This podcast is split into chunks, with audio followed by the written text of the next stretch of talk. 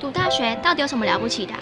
就多一张文凭啊！多一张文凭，出去也不一定有工作啊。哪有？我觉得很好玩的，还可以交许多朋友，还可以学到。一八三七年，热力学大师焦尔问他的老师道尔顿：“受教育的目的是什么呢？”道尔顿说：“教育的目的在鼓励学生从事基本的问题探索。”大学有许多课程，目的不是让你得到高分，而是让你了解自己。欢迎收听由慈济大学教育团队制作主持的《大学了不起》。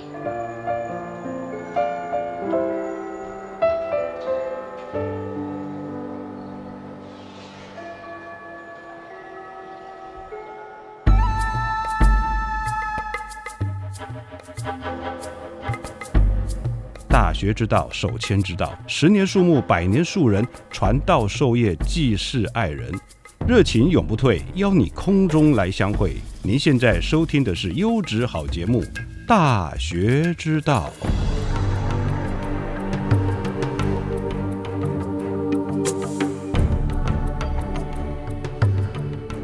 各位听众朋友，大家好，今天我们为您特别邀请到慈济大学大家长刘怡君校长。主持人何坤义教授好，还有各位听众朋友，大家好。采访之前呢，我们想先请校长先介绍一下自己。呃，我想我在很多的场合里面，大概都已经有谈过我自己，我们就少谈一点自己。不过简单的说呢，呃，我是在创校的前一年，好，也就是一九九三年，就加入了慈济大学。那个时候还是筹备处。哦，那我们是从讲师开始做起，所以我大概是学校呃第一位或是第二位讲师。那时候刚从美国念完硕士学位，回到台湾，加入慈济大学的筹备创办。好，那一九九四年大学开始之后呢，我就担任那个时候的三系一所的共同科目生物学的教授。大概六年之后，一九九八年。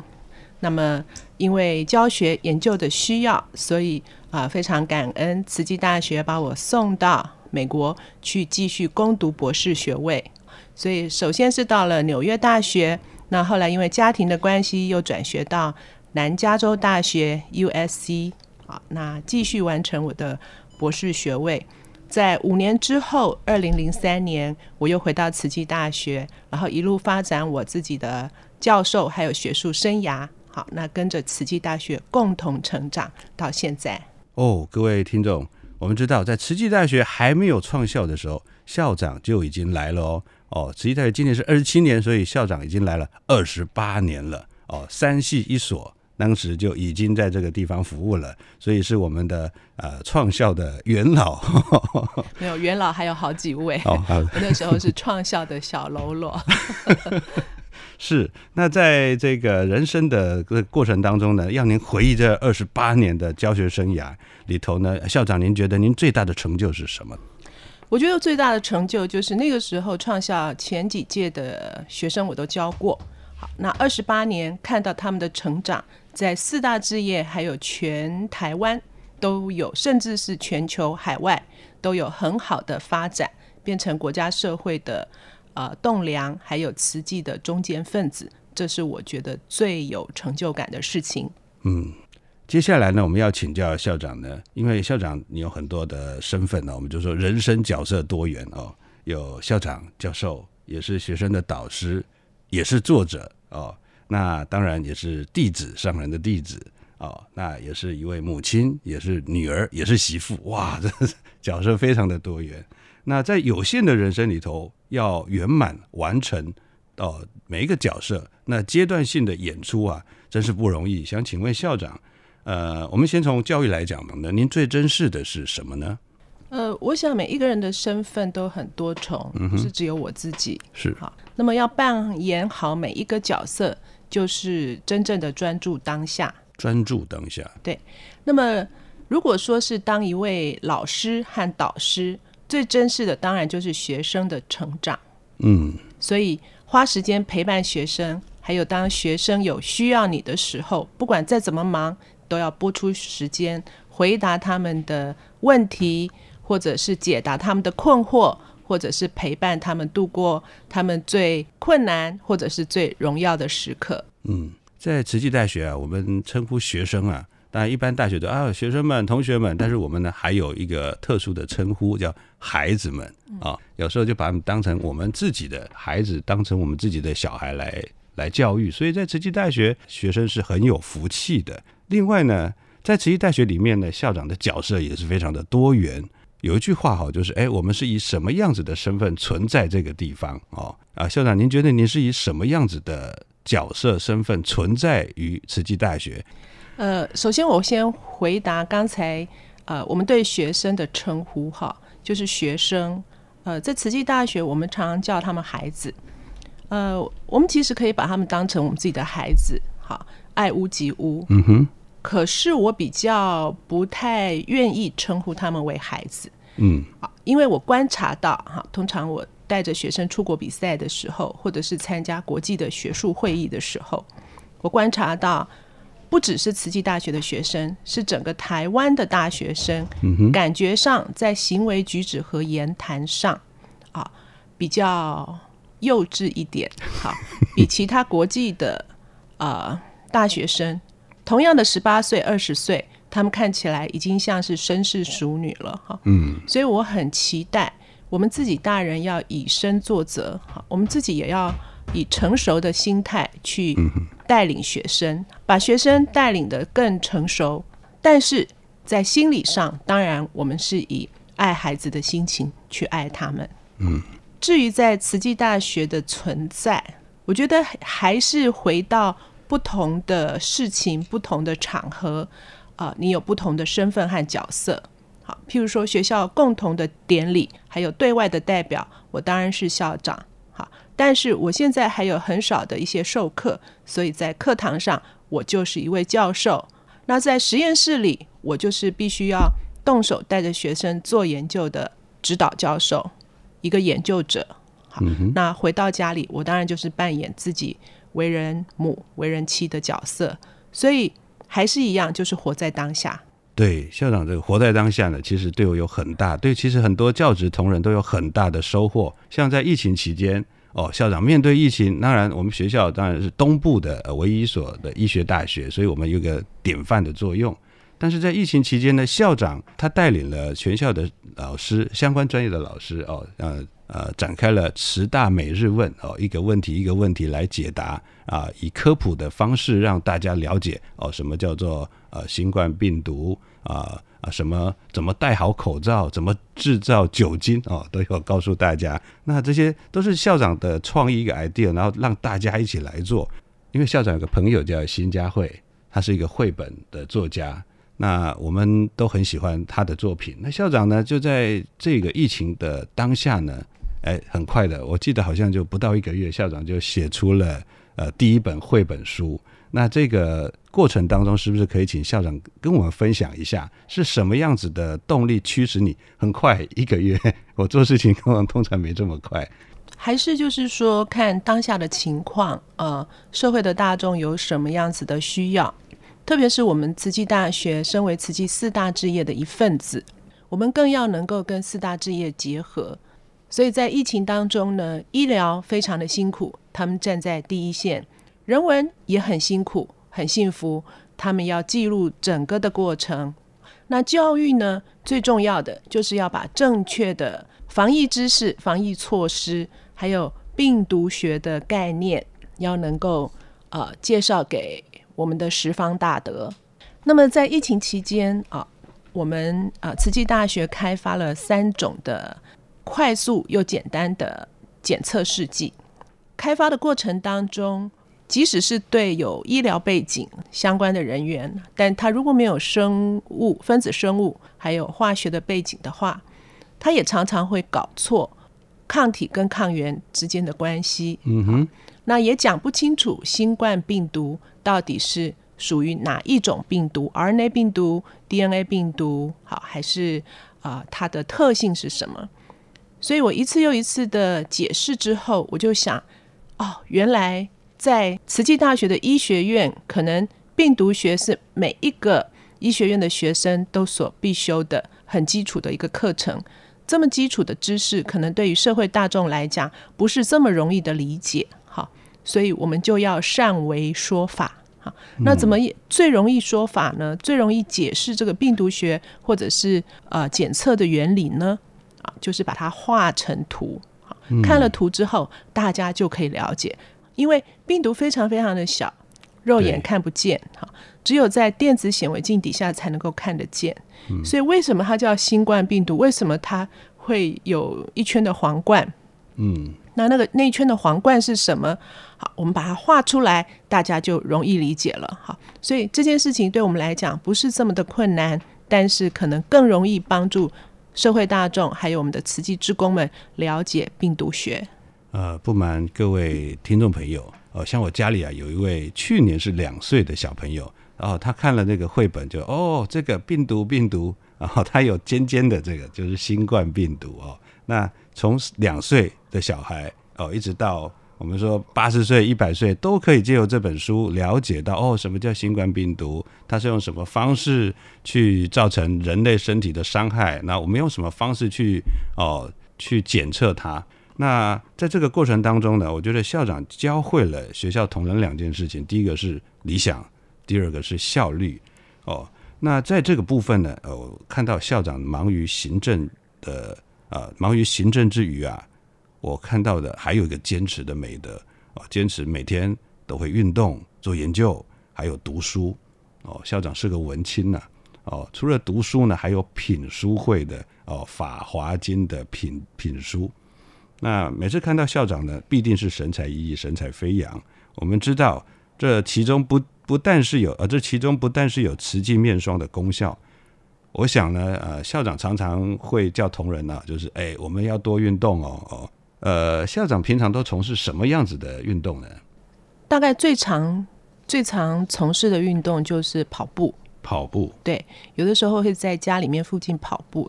那有的时候啊，家里面有一一台跑步机哦，那所以你很简单就走上跑步机走一走三十分钟，或者是跑一下，好，也就一边跑一边走一边思考，好，所以我觉得跑步是最简单又不需要伴，好，自己独立就可以完成的运动。嗯，那有的时候我其实很喜欢游泳，好，不过游泳就比较。呃，稍微复杂一点，哈，你要找到干净的游泳池，尤其在疫情期间，真是不容易。疫情期间，很多的游泳池都关闭了，所以我也很久没有游泳了。但游泳是一个全身性的运运动，也是很好的运动。好，那么在跑步之后，跑步其实是可以呃增强心肺功能。嗯，那跑步之后，其实我们常常久坐嘛，哈，或者久站，那么肌肉的伸展。也是很重要的，所以通常我早上起来的时候是跑步跟走路。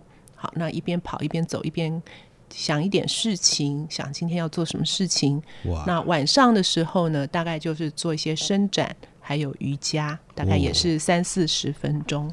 非常健康哦，那十年如一日哦，就这样运动的，那养成了校长非常好的体态啊。像早上啊，就跑步，放空自己，思考一下。相关的事情，晚上的做一些呃经络的伸展，哦，对我们身体是有很大的帮助的。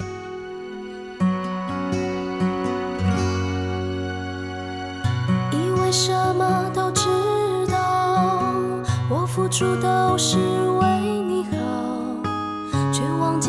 用心聆听你心中的问号。执着可能是。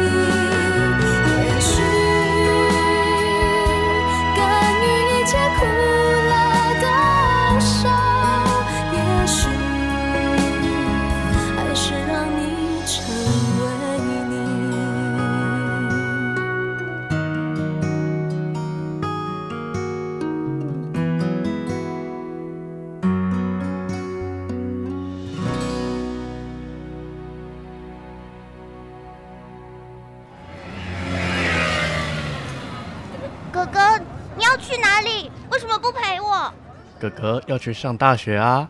大学有什么了不起？大学很了不起，大学可以上到专业知识，甚至可以有很多很多的好朋友。妹妹，要不要跟哥哥一起去读大学啊？哎呀，我要！那哥哥就带你去听《大学了不起》。好耶！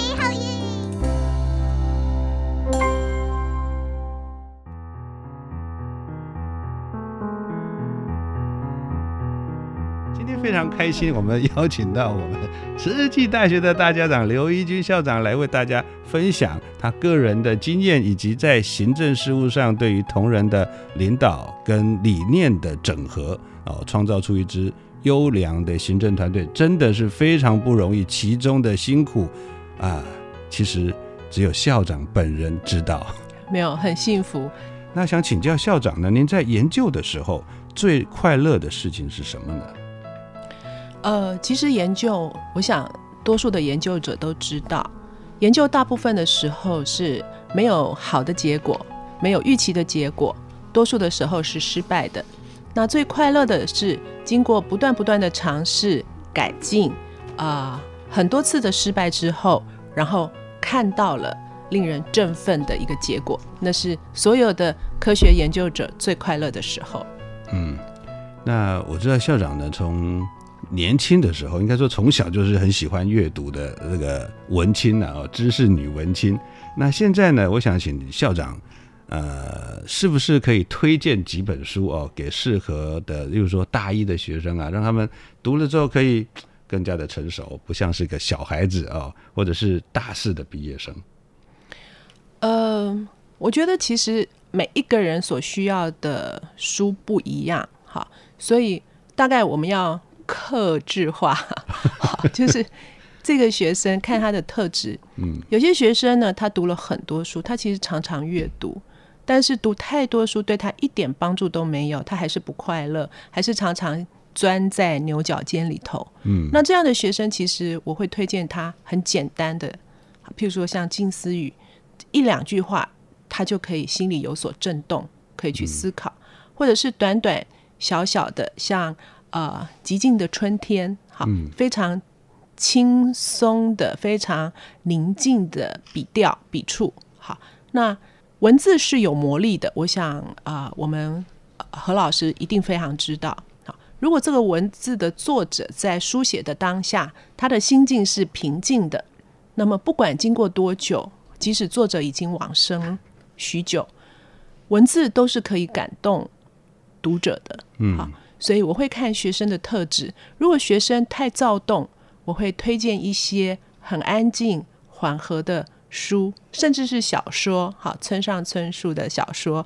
好，虽然村上春树的小说有点像叨念 中年大叔的碎念哈，可是他是慢慢的、慢慢的讲出心里头的一些想法，有助于于呃思绪比较混乱的学生去理清他当时候的感受。嗯，好，所以我大概会推荐学生看他的特质啊。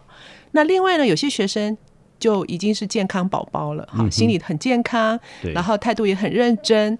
那么就是看他缺少什么样子哈。但如果说，诶，他做事情比较散乱一点，比较马虎一点，哈，那他可能需要思想组织逻辑的训练，就会推荐他一些比较硬，可是又比较容易入门的书。嗯，哇，真的校长是一位教育家。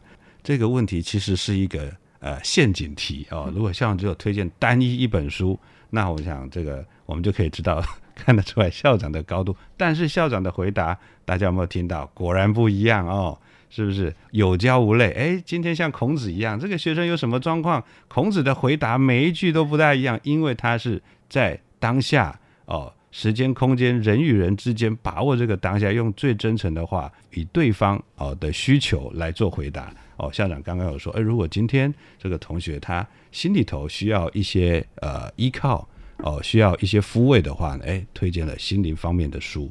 那如果他本身就很成熟，哎，需要一些硬底子的书，哦，那都都都是不一样的。所以欢迎大家，如果呃你想要读些什么书呢，可以利用校长时间来跟 校长谈一谈，预约一下哦。校长一定可以。那以后其实校长时间聊天室，我们也可以推荐一些书嘛，哈。对，嗯，好。对，校长可以用阅读来帮你把脉，提升你的身心灵的状况。没有没有，先把脉，再推荐这个心灵处方。心灵处方签，哎，对，太棒了。那还有一个问题呢，是比较硬的，就是说。呃，我们知道校长呃接校长到现在呢两年半哦，校长心里头一直呃想要打造的是一个优良的行政团队哦，这其实很重要，这关于领导跟团队合作之间的问题啊，在校园之间呢，我们跟各种领域各样脾气的教授们相互的合作，组成行政团队。呃，在这个部分呢，呃，校长有没有什么要跟大家分享的呢？呃，我想领导力。啊，是不太容易能够说的，好是要看当下的情境，还有我们的目标，好。不过，呃，很重要的是一个领导者也必须是要一个好的追随者，是好。所以，呃，在校园里面的行政团队，其实每一位的呃系主任、院长，还有各处的处长，好，还有教授们。都非常的幸福，每一个人每天有很多不同的角色，还有业务必须要去执行。是，那难免大家会有意见不同的时候。好，那幸好慈济大学还有整个的台湾的大学法的规范非常的完善，所以我们是有行政伦理的。嗯哼，那所以在行政上面，我们就是啊，谁要负最最大的责任？好，谁就做最后的决定。好，对。那但是也不能够一意孤行，啊，武断下决定。好，因为是的，没有犯错的空间。没错。所以呢，必须要，所以在大学里面才会有很多的委员会 （committee）。哈，嗯哼。那么在委员会里面，大家讨论，达成群力啊，是达成共识之后所做的决定，大概就已经是。涵盖多方面的意见了，哈，那最后，呃，不要去选择两边，哈，取其中间，那么，啊，以圆满为最高的目标。嗯，哇，校长充分体现我们这个儒家思想哦。我们呢，哎，不取不取其两边哦，我们以中庸为原则来去思考。那其实大家都知道，在大学的所有的委员会里头啊。我们没有办法去做很多的，但是我们把这个重责大任交给所有的教授们，因为大家都读到博士了，是非常非常有智慧、哦有经验，而且有理想理念的，大家都在同一条船上，所以大家都会啊为学校做出最好最好的决定。呃，最后一个问题哦，呃，如果可以传一句话给当年读大学的自己，校长，你想给当年的刘义军说什么？嗯。当年的刘一军，我觉得每一个阶段你都会有不同的体悟，好，所以其实我觉得当年的刘一军已经做得很好了，没有什么可以再告诉他，就告诉当年的刘一军说 “good job” 呀，也就是因为你那念大学的时候很努力、很认真，然后一直维持着心里头非常纯净的一个想法，是，所以一路走到今天都有很好的助缘。是，Good job！哇，Good job！校长 really did a good job。校长在给自己的一句话，原来说：“哦，你做的很好了。如果给我当年，我会跟当年的何坤义说，赶快认真积极做点事儿，不要在那里看看看闲书，在那里闲晃。”其实当年的闲晃也是一种，也也是一种必须，对不对？好，是。那在闲晃当中，我想竹蜜一定也有所领悟。好，谢谢，谢谢主持人，谢谢校长。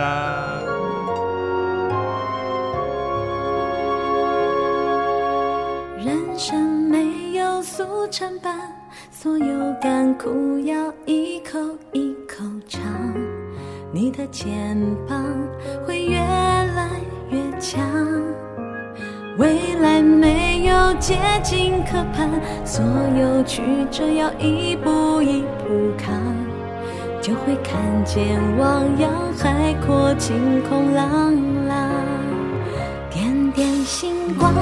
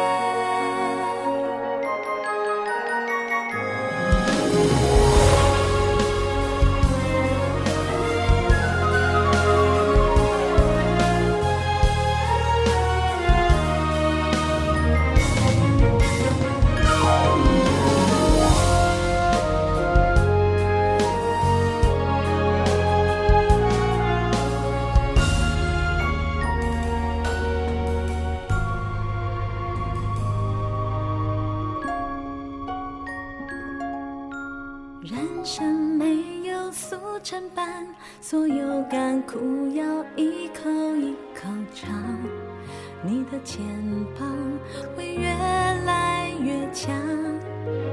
未来没有捷径可攀，所有曲折要一步一步扛，就会看见汪洋海阔，晴空朗